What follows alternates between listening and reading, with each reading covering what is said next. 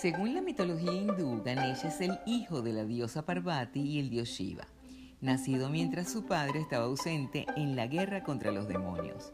Un día Parvati encargó a Ganesh la custodia del palacio mientras ella se iba a dar un bañito. Y fue justo en ese momento que Shiva regresa a su casa para encontrarse con un joven que no reconoce y que de paso no le permite la entrada a su propio hogar. Enojado, Shiva corta la cabeza de su hijo, sin saber quién era realmente. Más tarde y ante el llanto desconsolado de Parvati, Shiva promete que bajaría a la tierra a reponer la cabeza de su hijo con el primer ser que encontrase. Y sí, exactamente, el primer ser con que se tropezó fue un elefante.